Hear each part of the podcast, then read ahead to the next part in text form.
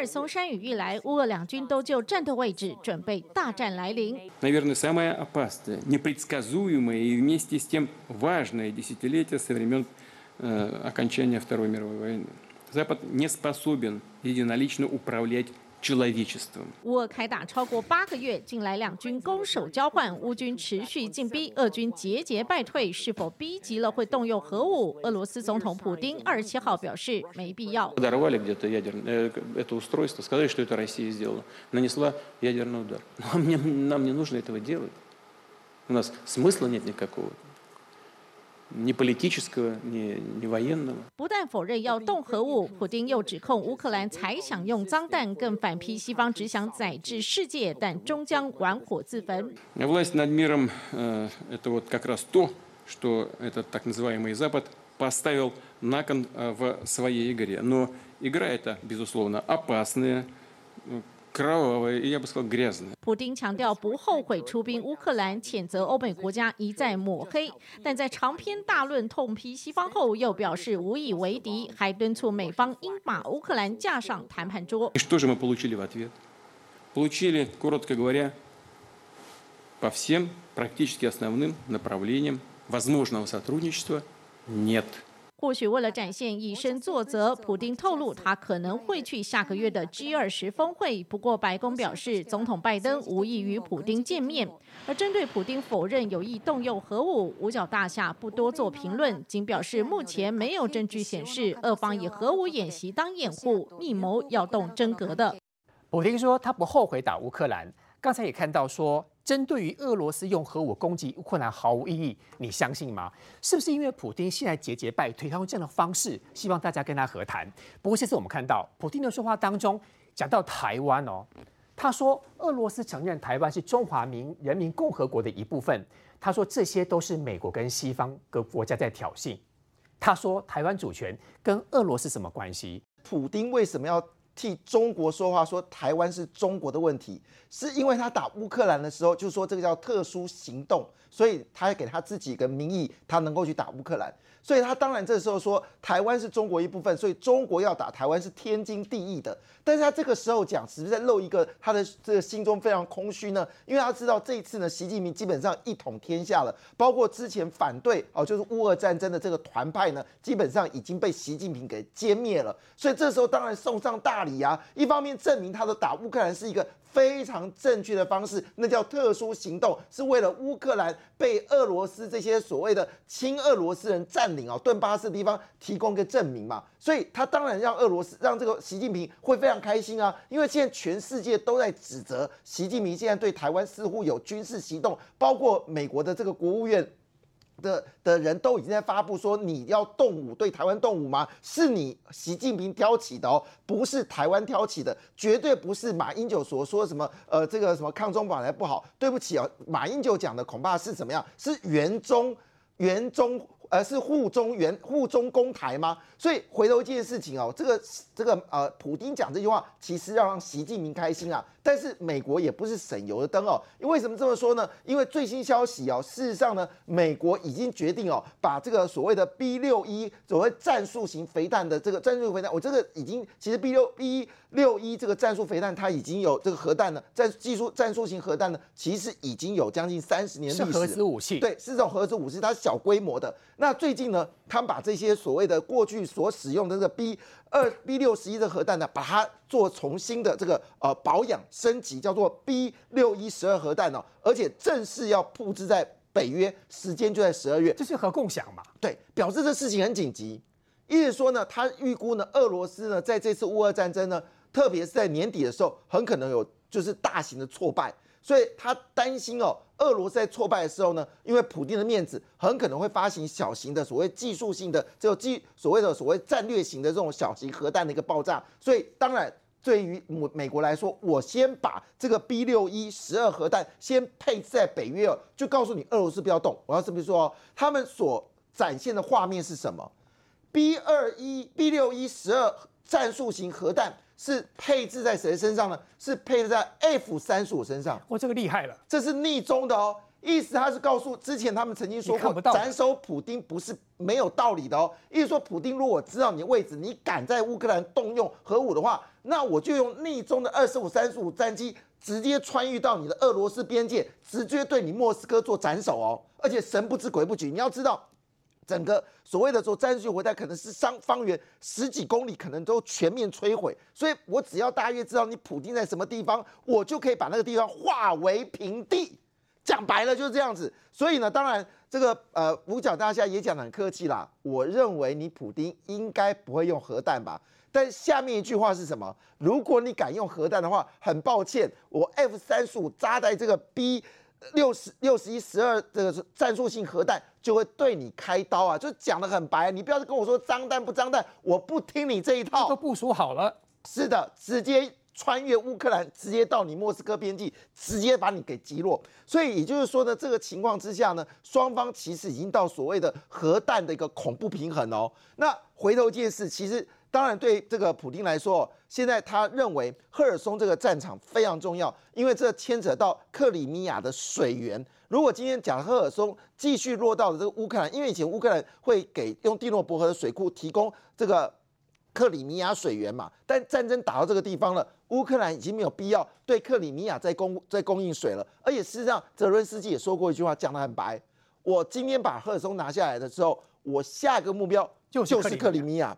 不会跟你客气的，所以对对这个情况来看的话呢，当然这个普普丁是急于战，因为现在我们都知道嘛，蒂诺伯河现在我们上次不是有画面吗？就是那个乌军的小小型的这个巡逻舰直接在蒂诺伯河在这个巡视嘛。刚才说一句话，以前水权跟海权基本上是乌是俄罗斯手上掌有的，你怎么可能放肆的让乌克兰小型的这个舰队能够在蒂诺伯河来走呢？乌克兰控制了。对，那现在是乌克兰控制了。那你想他控制完之后，请问一下，才来自那桥都断掉了，克里米亚是没有办法供应俄罗斯在这个两万两，因为他们本来有两万五千个所谓最精锐的空降部队嘛，哈。那现在据了解，至少损失已经两三千人阵亡了，所以他大概还有两万两千的部队这个地方。哎，你想两万两千的部队吃喝拉撒睡要多少？他所需要装备要多少？子弹打完之后，这子弹需要多少？你基本上现在根本没有办法供应，所以就普丁而言，他希望引诱泽伦斯基以为他已经把这个军民撤离的赫尔松，双方可以赶快打进这个战争。但泽伦斯基说一句话，这叫空城计，我不会去相信，不会上当的。对，因为假设我还没有确定你周围的这些部队都被歼灭的话，我不可能贸然的进入赫尔松，因为他可能用两种策略来对付乌军。第一件事情，他可能用就是用民宅，就把这个民宅当做是炸弹，当你的部队进来的时候，我引爆这些住宅去。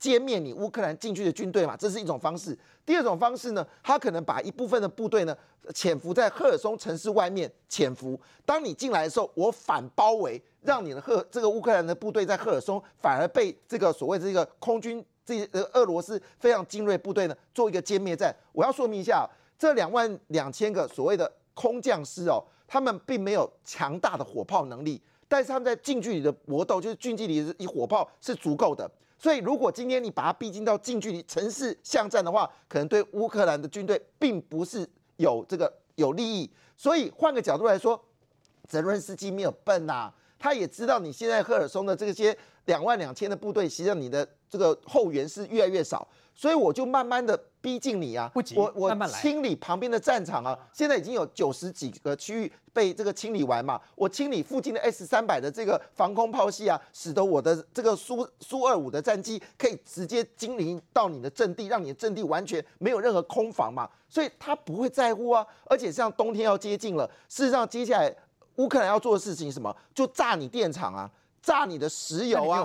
对我让你没有补给啊，让你连热热人员都没有。天气这么冷，所以换个角度来说，对于乌克兰他也不担心啊。你要知道，美国、挪威跟他们自己自制的所谓的所谓两栖型的这种所谓的运输的兵车是足够的。所以即便是你你地，对，不是二次大战，因为这个普丁啊很清楚，因为。呃，赫尔松附近的战区呢，在二次大战称之为德军陷阱，因为当天气变得是很你冰天雪地、冰天雪地的时候，你的重装武器是会容易被卡的，就像早就是一开始今年年初的时候，他不是有很多的坦克要去打基辅吗？但是很多坦克车呢，因为当时雪地刚刚融化，所以地面非常的这个泥泞，不是有一堆的这个坦克就被卡住了吗？后来被乌克兰给接收嘛，那画面很多，所以其实普丁也想说，是不是打这个上次二战所谓德军泥淖？这次没有这个问题，因为美国早就看穿了，准备好了他至少已经给了两百台以上 N 三一一这种所谓的装甲运兵车，挪威也提供了。但是不要忘记了，乌克兰自己也可以做两栖型的这个这个这个我们说的这种运兵车哦，因为在印尼有一次个标案哦，俄罗斯跟这个乌克兰就是竞标印尼的所谓的两栖作战的这个这个运兵车，最后是乌克兰得标哦。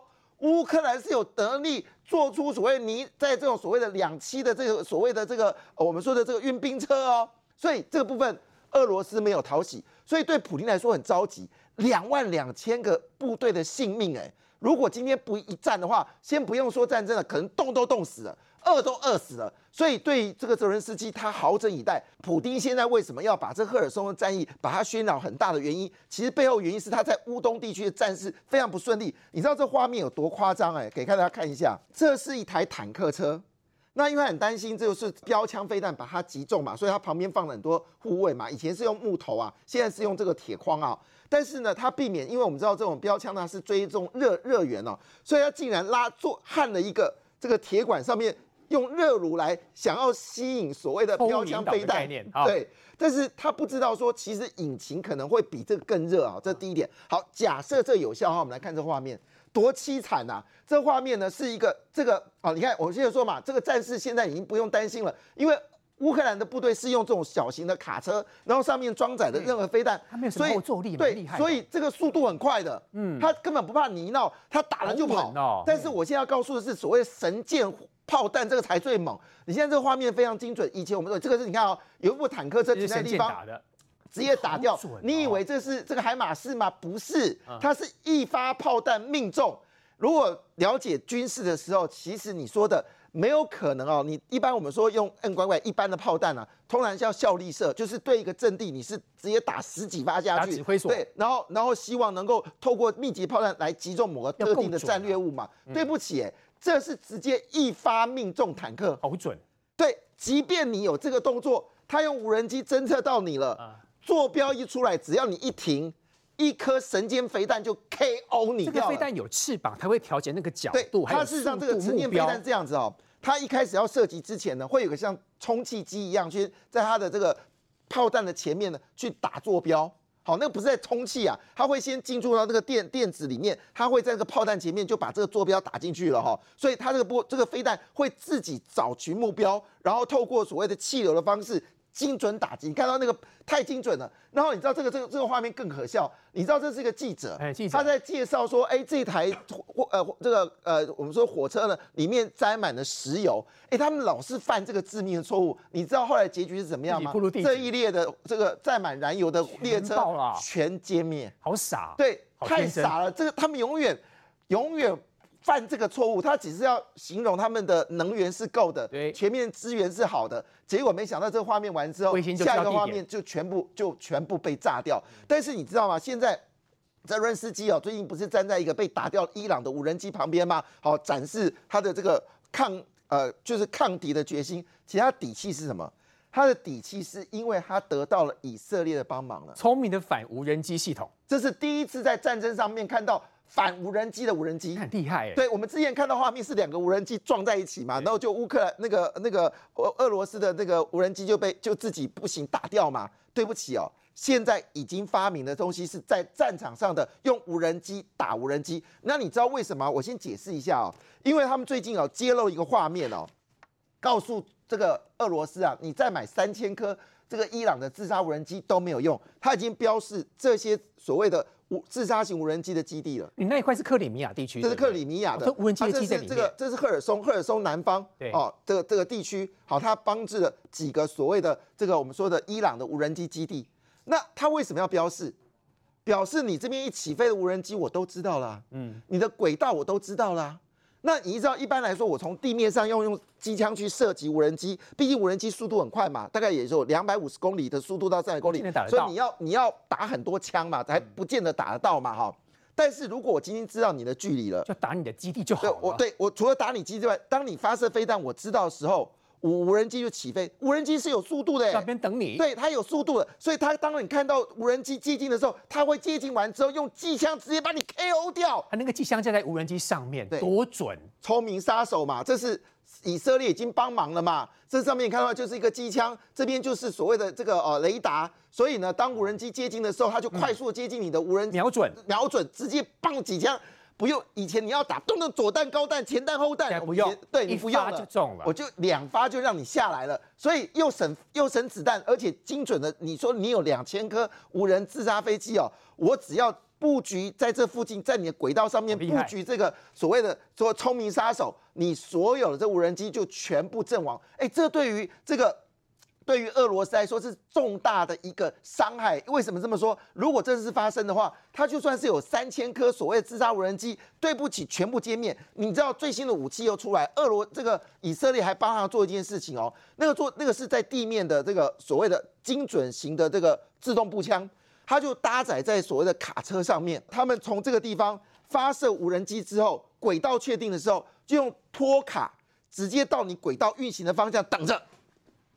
等着，然后呢，用所谓的自动瞄准系统，当你的自然人飞机过来的时候，我就咚咚咚两枪，又中了，又中了，因为它是由镭射导引的，准备在那边等啊，镭射导引的而，且镭射知道地点在什么地方。，没错。所以现在看起来，这泽伦斯基现在越来越有信心了，因为以目前为止，之前是一半的无人机被打下来嘛，现在已经到九成了。如果以色列在发明这个两这两个神秘的武器的话，那对不起哦，可能它百分之百都被歼灭。明玉姐，我们知道说这次中国二十大之后呢，很明白习近平就是独裁。嗯，很特别的地方是，他说他不是独裁，但他的想法跟行动是可以被 bingo 的。这次他带着他的军事常委来到了延安，来了解之前延安革命历来这个地方来巡礼。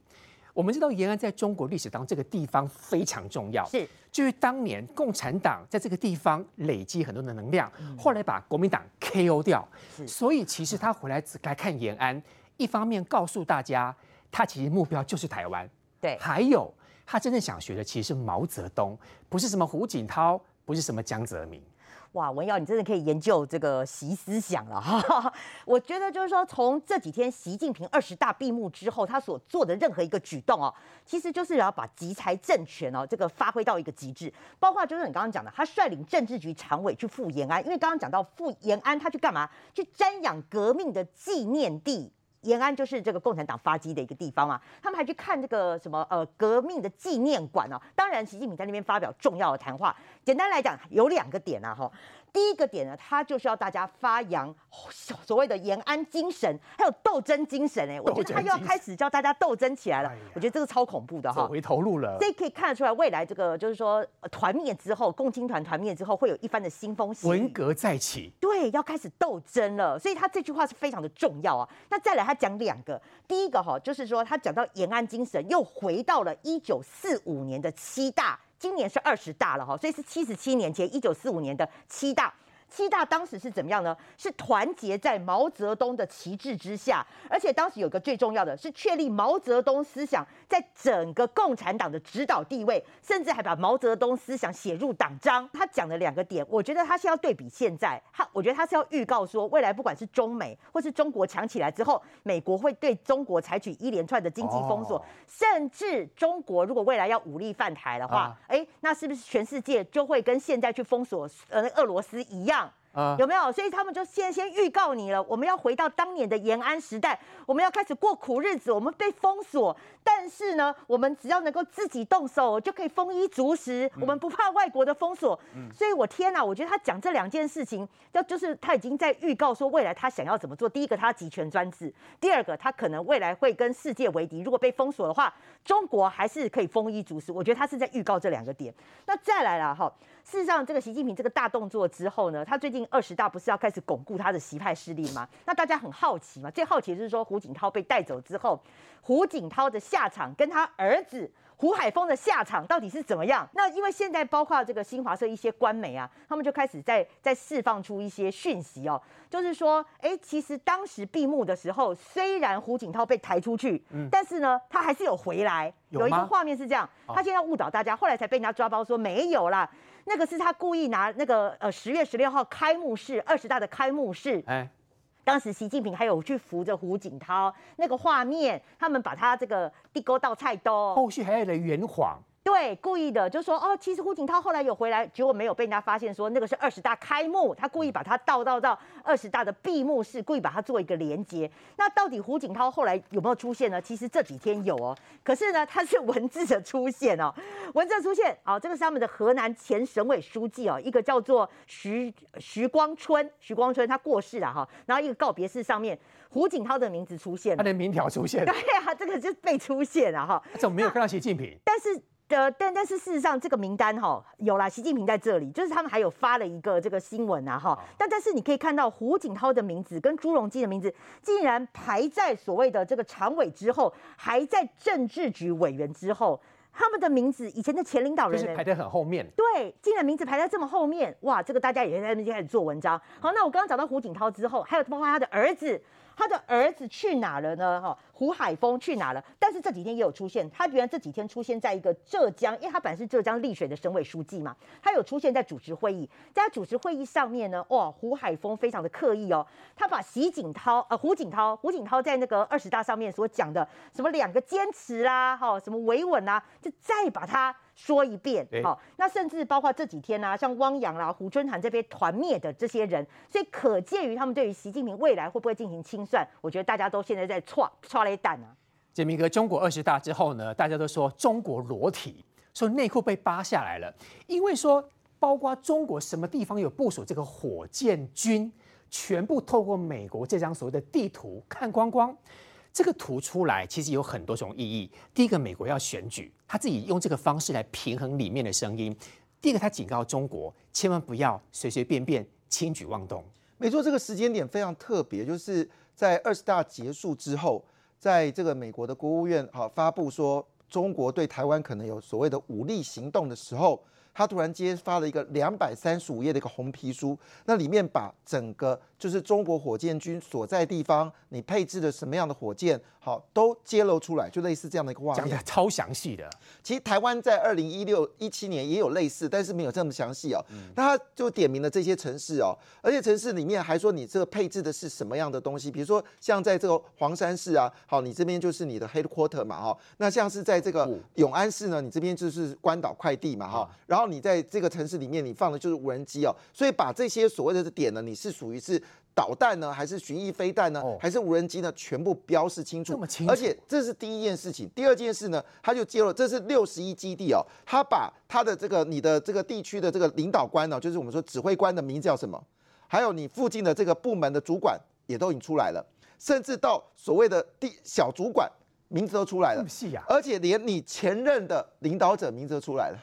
全部看光光了。前任他应该包括打饭班这他都知道了，连有几只狗都知道，连厕所在哪都知道，连狗都知道。他真的秀出来，你这边有多少军犬，连军犬的数字都秀出来，太厉害！天哪，连军犬的数字出来。而且觉得最夸张的事情是什么呢？不止秀出来，以六十一区来，他把所有的这些领导干部的名字全部都出来嘛。所以你军官有几个人哦，官阶是多少，过去的资历是多少，全部都，而且你有几个火炮营，好，都已经秀出来了。工作真太强。而且最可怕的是，连地址都有了，他住哪里都知道。连安徽省黄山屯呃黄呃这个安省的黄山市屯溪区哦阳湖镇红星路四十号。连你的地址都出来，难怪几百多页的报告在。说两百三十五页，而且你知道啊，你就说好，那你只是针对这些火弹所设计地方也就罢了，其实不是哎，看他的名单哦，他的目录会吓坏人哦。第一个，参谋部知道都 OK 嘛，侦探团也知道嘛，这个会呃这个测绘大队也都知道嘛，这都可以晓得。他连新兵团在什么地方都知道了，什么地方训练新兵都知道，我已经把你轰掉嘛哈。好，那你说新兵团知道也没什么了不起啊。连所谓特勤疗养中心也知道了，疗养中心照顾伤兵的地方，对，也轰掉啊，也给你到时候真的战争发生掉，连你的综合训练基地，我也跟你讲在什么地方。好，那也就算了。好，这些都是有跟阿兵哥有关嘛，哈。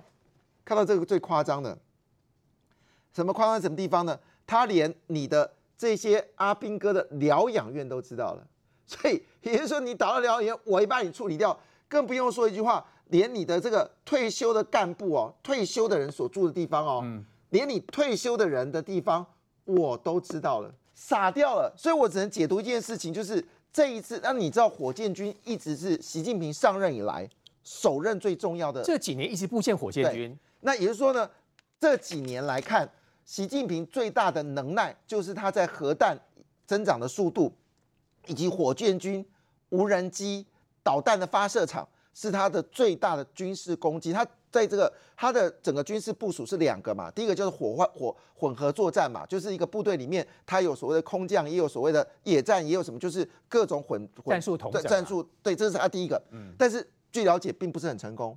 第二件事情就是火箭军嘛，所以这直接打脸你习近平啊！哇，你最厉害的部分，对不起，我全都知道了。我故意的。但重点来，为什么这么详细？你说你今天从这个卫星去看，你连狗都知道，有间谍吗？对，所以回来一件事啊，那你知道习近平抓得到吗？习近平当然抓不到啊，因为他这一次的军委以及所谓的国防部都不是以前旧势力的部队嘛。虽然他说他找两个曾经打过越战的，现在也揭露了，事实上那两个打过越战的是他们部队还不他人还没到的时候，他部队就已经被越南全部歼灭了。其中还有一个是什么？侦察团才到了地方的时候就被越军火炮全部歼歼灭，所以他是没有什么战功的。但问题来了。你所用的这些人都是你现在所扶植的这些军干，连三十一军团的一个司令官都可以直升三阶，直接到这个中央军委，所以老陈不爽，直接把资料那些老部供出来，你会爽吗？有可能是如此。对呀、怎么可能？你这样对付我，我当然不会跟你客气呀、资料全部卸给你啊，而且抓不到啊。那另外一件事情哦，其实事实上，因为最近美国内部呢有做一个调查哦，他们也发现到你们各式样的军队呢都要重新再征兵，所以呢，基本上呢，这画面真的跟美国来跟中国来比，这画面都你看这是语音。直接你的海陆部队呢，直接到这个云鹰上面呢。我们知道云鹰在阿富汗战争是非常成功的，直接从航空母舰直飞，直接快送，而且还可以携带火炮，把地面部队全部歼灭，是非常强的这个直升飞机哦。那这画面里面有展现它的无人机，好，你看到这个无人机呢，你为什么发现到很多鸟起来哦？本来鸟变无人机，了，他把这些哇就是无人机跟鸟，你根本分不清楚，我可以掌握里面。然后透过它的无人机系统，你所有地方的地域地貌全部知道。你看，它先放无人机，知道对方的这个所在的这个军事总部，接着从这个海马斯直接发射火炮直接完全歼灭。哇哇！而且接下来我们最想看到的事情是什么？它的战舰里面出现到这个是什么？F 三十五逆中都来了，逆中都来了，而且瞬间歼灭对方的这个这个这个在视距外直接把对方给歼灭，所以这个很振奋人心，这比这个中国那种假戏的哇，这看起来是令人更觉得兴奋。是美国的征兵所以广告表示美国真的要增加它海陆的部队。那我估计啊，未来你会看到海军也有，好，空军也有，好，那甚至他们国防兵也可能有类似的画面会出来，表示美国已经确定中国是他最长期的敌人，而他们现在已经重新要征兵了。所以我想，这个这个这个情况下，让这个习近平可能他现在脚底已经在发麻。虽然去看一下毛泽东哦，可是你知道去看毛泽东，让我想到一件事，就是文化大革命跟那个大跃进那次，据了解死掉七千万的中国人民，所以他这次谈到一件事情说中国人要过苦日子。其实他去见毛泽东，就是要告诉一件事情：中国人啊，你们要开始过苦日子了。这苦日子不是他们经济没有办法增长，而是中美国对中国会展开一连串的所谓的禁制令。那所以毛泽东，呃，习近平说毛泽东精神要出来了，是因为呢，中国可能要走到可怜的内循环，而消费各样增长可能都没有了。选举倒数不到一个月，我们来看到这位日本学者，他的名字叫小笠原新信。这位学者大家应该之前都有听过，因为这位学者呢研究台湾的选举期很久的时间，他每次在选举的时候都会到台湾来做田野调查。这个一波来待完了，因为疫情的关系，他做了这么多的预测，他说谁可能会当选，谁可能会逆转。这个报告想请问明玉姐，你觉得如果以以前它的准度来讲，到底可不可信？我先讲啊，因为这个小笠原新信哈，台湾人可能对他还是有点陌生哈。但是为什么说他是日本是对台湾的研究神一般的这个学者哈？神 神一般说他神预测啦哈。哦。呃，先讲他其实他是个台湾通哦，他来台湾的那个政治大学是在念中文的，所以他的中文非常的流利。嗯。那一般人只知道他中文很流利，殊不知他台语也很流利。要讲台语哦，对，厉害。对，他非常的接地气。田野调查应该就蛮准的了哈。对，那。他蛮接地气的哈，呃，可是就是说他自己哈，为什么说大家这么准？那除了就是说他深度的访谈，他深度访谈到什么地步啊？除了这个候选人他一定会去访之外，包括候选人阵营的操盘手。他也会去做访问，那甚至呢，包括什么记者啦、名嘴啦，他其实都会去做访谈，所以他的访谈是非常非常的全面哦。那更不得了是，因他会去做田野调查，所谓田野调查，他会去候选人的阵营里面去看你的一些状况，那甚至还会陪着这个候选人去扫街啦、拜票啦，他会去观察。所以为什么是说他比我们 我们台湾的一般的民调还要准之准？所以他会深度访查加田野调查，他真的很准。呃，对我跟你讲，他到底有多准？因为一般人会拿说他二零二零去预测蔡总统的那个得票嘛。当时蔡总统他是预测五十七点七。好，他是预测哦，结果开出来蔡总统是五十七点一，很接近。对，基本上是小数点的一个差距哦。那大家只知道说他二零二零很准，事实上他二零一六年就开始准了。他二零一六年当时是蔡英文、朱立伦跟宋楚瑜哦，他的预测是蔡英文五十六，朱立伦三十二，宋楚瑜十二，就开出来蔡英文真的就是五十六。然后呢，朱立伦是三十一，也只差一趴；宋楚瑜是十三，也差一趴。基本上根本就是一模一样。然后二零一八他也是非常准，预测民进党大败。然后二零二零到这一次，所以等于说二零一六、二零一八到二零二零，他几乎都很准。然后所以为什么这一次的这个观察哈会打给就跟丢呢？但问题是也不来啊！你刚刚说他做田野调查吗？深入这个竞选团队啊，跟选民了解啊，那一定有落差吧？好，那我必须讲了哈，就是说在这个小丽媛的博士这边哈，他也讲过，他虽然是说这个的预测了哈，这个预测，但是他有说，因为他这一次是因为疫情的关系，他没办法来台湾做深度的田野调查，所以他先公布了这个名单。那等到他十一月中旬的时候，他会自己再来做一个田野调。调查对，然后到时候再来看，这到底说这个呃情况是怎么样？可是我跟你讲哦，这次有一点比较不一样的状况，就外界也在揣测，是因为小丽媛她有一个呃，应该说是她有一个规矩了哈，就是根据二零一六年的那一次哦，二零一六年她是选前三到四天。他才公布总统跟立委的预估，这么接近？对他选前三到四天。那二零二零年那一次呢？他是整个把这个他的预测名单是把它密封起来的，是交给他的同事，不给看。对，他还因为大家后来他的那个名声说他很神准的这个名称就出来了嘛，所以他也担心说影响总统大选。二零二零年那一次，他是把他的预测的东西是先密封起来，然后开了之后，对，等到之后。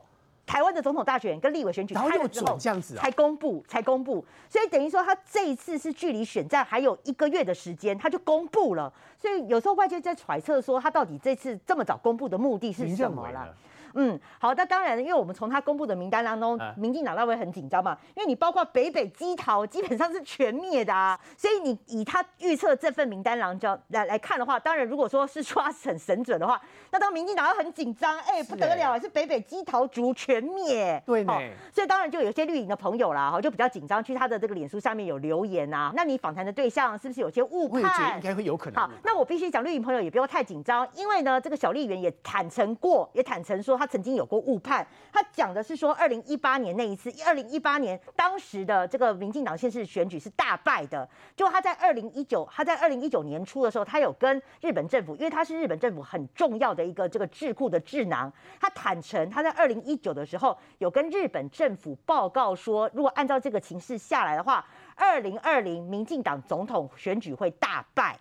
但是事实上，过没有几个月之后呢，整个台湾的情势是整个大转变的，所以他有为过这件事情道歉过，他有承认自己误判，所以他也有指二零一八年去研判二零二零总统大选这件事情误判，他有举自己的例子说，其实自己也没有那么的准啊什么的，所以他有为这件事情道歉。那他最后也有讲啊，他说哦，其实绿绿营朋友也不用哭哭，不用哭哭。他说如果这一次真的，如果二零二二零二二没有二零二二零二二没有选好的话，县市长如果民进党没有选好的话。也许这个钟摆效应啊，二零二四会摆到。民进党的总统大选，他是用这件事情啊来跟这个民进党朋友安慰。但是我相信，民进党朋友大概也不也不想要这次二零二二二零二二先大败吧？嗯。不过盛文，如果按照刚刚明玉姐这样说的话，我相信如果我是你，我一定很希望小丽媛来调查一下这次台北市市长选举议员当中。到底谁有可能会当选，谁会逆转？我知道你是二十七号嘛，二十七号你是压最后一号，最大的号码。对，所以你怎么样看这一次小丽媛估计的这整个的市长的名单？是我先跟大家报告一下，其实小丽媛星星他这一次的预测，我认为是看看就好了，因为之前预测很准，是因为他有来到台湾做田野调查，这一次完全没有。他是怎么做出这一份民调名单的呢？其实他是。去参考台湾现有，比如说媒体啊，或者是网络啊等等做出来的民调，再去进行分析的，所以他并没有来到台湾哦。这份民调大家就看看，而且参考就好。是是，一天都有可能翻没错，所以我一直认为说，民调大家就参考，看趋势就好。因为我认为打选战就很像打一个棒球赛一样，就刚刚像是您说的滚动式，没有到九局下半最后一球。我觉得谁输谁赢，这等等都非常的难去判定了。那当然，我觉得我对这个陈时中这一次是非常有信心的。那因为这一次选战中可以说是麻花卷。什么叫麻花卷？就是卷在一起，典型的沙卡都。我们从这个所有的民调数据来看，其实大家的幅度哦，浮动都落在三趴到五趴左右。每个人都当过第一，黄珊珊当过第一名，陈时中当过第一名，蒋万安他也当过第一名啊。所以我们要去怎么判断？当然，这就是去看这个所谓的趋势。但我认为说，现在沙卡都的形势说有弃保的效应，我自己个人认为啊，几率非常非常之。你们自己跑应该都知道，其实三个都蛮强的。是三个都强，所以要弃保，我觉得非常困难。那如果现在出现出一种声音，有一些团体或政党说啊，为了让陈时中不要当选，那我们要把集中选票要弃保谁去保谁？我觉得有这种言论出来，就不是一个打选战的正道。因为打选战正道就是要制定出政策。陈时中他是唯一一位市长候选人，有找他所有民进党籍党籍的议员候选人去召开地方的座谈会，他找了二十六位议员。做这些地方座谈会，了解大家的想法，不是说，哎，我觉得台北市应该怎么做，我就马上把证件丢出来给大家看，是了解大家想法之后，再制定出这些证件。所以现在原本他呃开完这些会议，有一百项的证件，他很报告，我想说，哎，一百项可能已经够了，没有想到他还持续的去开地方型的专业性的座谈会，到一百三十三项，甚至到现在有超过一百六十项政策，所以这些政策。它涵盖的范围是男女老少各行各业百工百业当中的十一住行娱乐，涵盖的层面非常的广。那我认为说陈时中他选择了一条最艰辛的方式来去打选战，因为制定政策真的太累，你跑完选举，你晚上你还要跟团队去讨论。如果以照台北市市长选举的策略，还有你个人的策略，是因为从二十大之后，我们都看得出来，其实习近平是坚决反对以及他喝止台独，没错，抗共保台。阿东说抗共保台啦，抗共保台有没有可能变成是扭转台北市市长选举的关键？还有你自己在基层怎么跑？其实抗抗共保台、抗中保台啊，不是说我们为了选票才要抗中保台。是因为中国它不断的在攻击扰台飞弹试射，所以我们才要抗中保台。我举一个例子给大家听好了，比如说我们一个年轻人出去外面住租房子啊，然后外外面有一个这个彪形大汉，我的这个邻居啊，一天到晚都邀请我去他家做客啊，我不想要，那我就买了一个防狼喷雾剂，结果我买防狼喷雾剂却被马英九说我们这是对中国的挑衅，你不觉得这个非常的瞎吗？那所以现在。世界的局势是什么？世界局势就是集权政府跟民主政府的政权之间在对拼。我们一定要站在民主政府这一边，我们不可能跟集权政府站在一起嘛。所以这也是为什么县市长他要表态是这么的重要。我们要让大家知道说，台湾走向国际，走向世界，我们要扮演着一个更重要的角色。所以，当如果中国对台湾发生战争的话，美国才有可能会站出来相挺台湾。不然，我们做了这么多的努力，我们国造军舰、国造潜舰，也包括四个不同意，我们让国际知道说台湾是一个会坚守承诺的国家。然后结果你国民党这样子搞，那所以我们当然要站在民主国家的阵营，让大家知道说我们要这么做才会有未来嘛。说到选举，我知道策略讲也是常年观察台湾的选举哦。这个小丽媛当然是在台湾算很知名的一个学者了。他这一次公布这样的一个所谓他个人认为会当选的名单，策略长您的看法跟他有一样吗？呃，他的预测当然有他的依据啊。这个对选举预测，每个人都有每个人的方法。各位记得当年高鸿安做了一个调和式民调，他把大家的民调拿来加权加一加加，然后做了一个预测。那小议员上次他处理这个，他除了看民调，他当然也做田野调查。那田野调查怎么做？这也是关键。要人要来啊。对，比如说你做总统大选这种这种田野调查比较容易啊，就是他只要跟候选人出去几次，跟民众的这一个互动、意见领袖的访谈，那就很清楚。嗯。那问题是云林县的选情，小丽人到大怎么可能会知道？一波起，对，一波起，他一一定要听人讲啊，他一定要去问说，哎，阿昏那个云林的选情哪个县？所以一定有人给他资讯，好，一人给他。这个结果跟对民进党选举比较悲观的人都曾经预测过这个结果，就是这五席，不管是保四跑五，这种是最悲观的状况。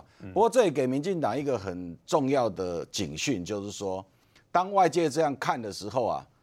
这里头的这一个候选人，每个人都要继续努力。不过这里头只要遇到沙卡都的，这个大家都可以省略，都不用看，因为不一定就是一定准。对，因为这个选情变化太快。嗯，台湾的这种县市长选举最长是这样，现各位记得二零一八年，韩国瑜在九月的时候还在一碗卤肉饭一瓶矿泉水哦，一阵风起来，民进党就。几乎全倒，那个风起的超快，对，想象不到。现在距离大概不到三十天了，也可能就一阵风，嗯，一阵风搞不好就某一个党就全倒。那这只要任何一个阵营讲错话啊，做错事啊，或者是又去搞了一些奇奇怪怪的事情，选举是这样。比如说我举一个例子，譬如说，呃，最近有台有一个这个广播节目的董事长，他发布了一个民调，那个民调把陈时中摆到。最后一名，呃，把那个黄珊珊摆到最后一名去了，意思就是说叫蓝营的要把黄珊珊给踢掉。他故意操作的吧？他为什么要这样操作？因为他选过台北市长啊，他当年沙卡都的时候就是被人家这样搞了，所以他知道这样搞有用。他当时输给了黄大。带风向吧？对，那因为接下来我们选举快，这个民调在封关十几天就封关嘞，这个一封关。对沙卡都的选情影响非常的大，不过我们真的也说期待这个小丽人来到台湾的时候，十一月中会来了。对，那他来的时候呢，能够更更贴近。不过我建议他还是不要公布了，就是说用他上市的方法把它 密封起来。他既然这么准，就密封啊。不不然他会真的说大家对这种国际学者讲的话还是有一点这个权威感嘛，这样比较好。哎，这个会影响选举啦，也可能因此带风向了。你说两一对一的，一对一的有没有影响选举？这个比较难讲。可是沙卡都的，只要被摆到第三名的，嗯，都很有可能被弃保。那现在任何一个，包括媒体人或者是公布的民调，各阵营都有做民调，民进党党中央每一个县市也不断在做滚动的这个民调，党中央也很清楚，嗯，谁的状况怎么样。最后，其实各位只要看这个民进党这几位天王。啊，包括总统啊、副总统，然后苏院长这几位，接下来下乡的密度，大概就知道哪几位呢？就在这个当选的边缘。当然，党就会去做这样的调配，这是最准的民调。只要看这几位怎么动，大概就知道这个党中央要去要去救谁了。好，所以这样的民调，我们尊重他们的这个这个教授的这一个分析。不过也欢迎他十一月中来台湾的时候啊，能够有更更深入的这个观察，尤其对。这种中南部的这个县市啊，嗯，他真的要去看，应该就是这一次民进党选举的地板了，就是一定要这几席一定要有，就是五席 一定要保证。不过如果只有只有算到五席的话，那就这边惨败了，那就麻烦了。对啊，对，那就麻烦了。啊，是不过对民进党来说，现在这个时间点有这样的一个一个民调，呃，有这样的预测啊，也不是坏事。如果今天预测出来民进党是十五席，那这个事情。这个骄兵必胜，这个叫骄兵必败或哀兵必胜的状况就会发生，所以我们对这样的一个大家就尊重，然后也注意观观察他接下来来台湾以后新的观察。说到国民党，我知道委员要选松山信义区嘛，哈，你对国民党的选情像个小丽媛这么乐观吗？应该我在厉害吧？我我先讲一下小丽媛星星哈，这个其实我刚才有几面之缘，包含那时候我在当蒋万安办公室助理的时候，他在蒋万安刚当选立委的那第一届的时候，那还有来这个访问过蒋万安哈。所以你看小丽媛她的这个预测为什么说她神准哈？除了这个刚刚明玉姐讲到二零二零年以及二零一六年这个得票率，其实我们老实讲，我们现在都在政治圈里面，我们公司要判断这个地方谁输谁赢哈，可能大家都没那么有把握。他之所以会被大家那个捧在手心上，一个很重要的原因是在于他预测得票率。那大家知道他有在台湾进行田野调查，就是访谈。所以换句话说，他是他是一个日本学者，他在这个直化跟量化他是兼具，就透过这样的方式来让大家了解说，来去预测台湾选举结果。所以大家这一次才会对于他选举结果这预测这么关注嘛？其实他以前就预测过，大家其实都没不太理他，因为那时候还不有名。就经过几次这个类似章鱼哥的这样的预测之后，大家才会那么重视这份名单哈。那回到这份名单来看，说到底有没有这么的乐观哈？老实讲，二零一八年的选举结果就是国民党十五席，然后民进党还拿了六席，那无党籍一席，那就是台北市柯文哲这样子。所以，那其实大家知道，我们那时候国民党很多县市首长他都是第一次，所以接下来要选连任，那选连任本来就会有一些些优势。那所以在这样子一个选选举结果里面，它这个数字来说，跟上次二零一八年基本上是接近的。但老实讲，但我觉得民进党朋友不用那么悲观，为什么哈？因为今天它有几个，包含刚刚一川哥讲的几个，就是萨卡都的县市哈。你看到它不是，它有又画三角形哈，包含基隆市啊，然后包含这个呃桃园市啊，还有这个新竹市，对，啊对对，还有苗栗嘛。尤其是你看苗栗哈，你看国民党分裂，选定这样画个三角形，代表说他有机会这个整合，赶就赶紧哈，这个努力的在预测中东锦哦，他预测中东锦，但中东锦不是那么那么稳固的嘛，因为蓝军分裂嘛，因为中东锦以前是蓝军的嘛，嗯，所以你说这样子会不会激起民进党的这个团结力，讲说哎？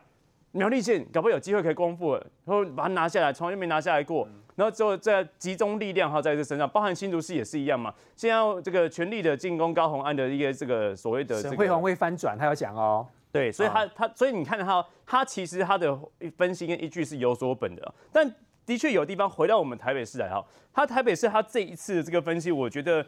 呃，有点怪哈，我我有点怪，不是说他的蒋万当选，我觉得蒋万这个目民调还是维持高档，包含这两天的民调大概在四成左右。我懂你意思，说翻转的应该是陈时中。其实没有，就是陈时中好像他现在把陈时中踢出名单外哈。但我举个例子哈，今天的 ETtoday 民调，蒋万其实四十点二，其实蛮稳固，维持在第一名。陈时中二十八点八，离蒋万其实差蛮差十一个百分点，看起来有差差距对不对？但问题是陈时中在这份民调里面他是第二名哦。黄珊珊到达你，黄珊珊是第三名，二十点九啊。就换句话说，黄珊珊跟陈时中现在连二三名，他们彼此的那个顺序是不断的在转变的。好，那不是说不断转变，就是说陈时中、黄珊没机会哦。因为也因为这样不断的转变，导致哈，我们现在明到未来封关之后，蒋万如果目前能维持四成左右这样高档啊，维持这种十个百分点的领先的话，我觉得哈，在封关的那十天的时候，会出现一个很麻麻烦的情形，就是陈时中跟黄珊珊之间到底会不会有气保？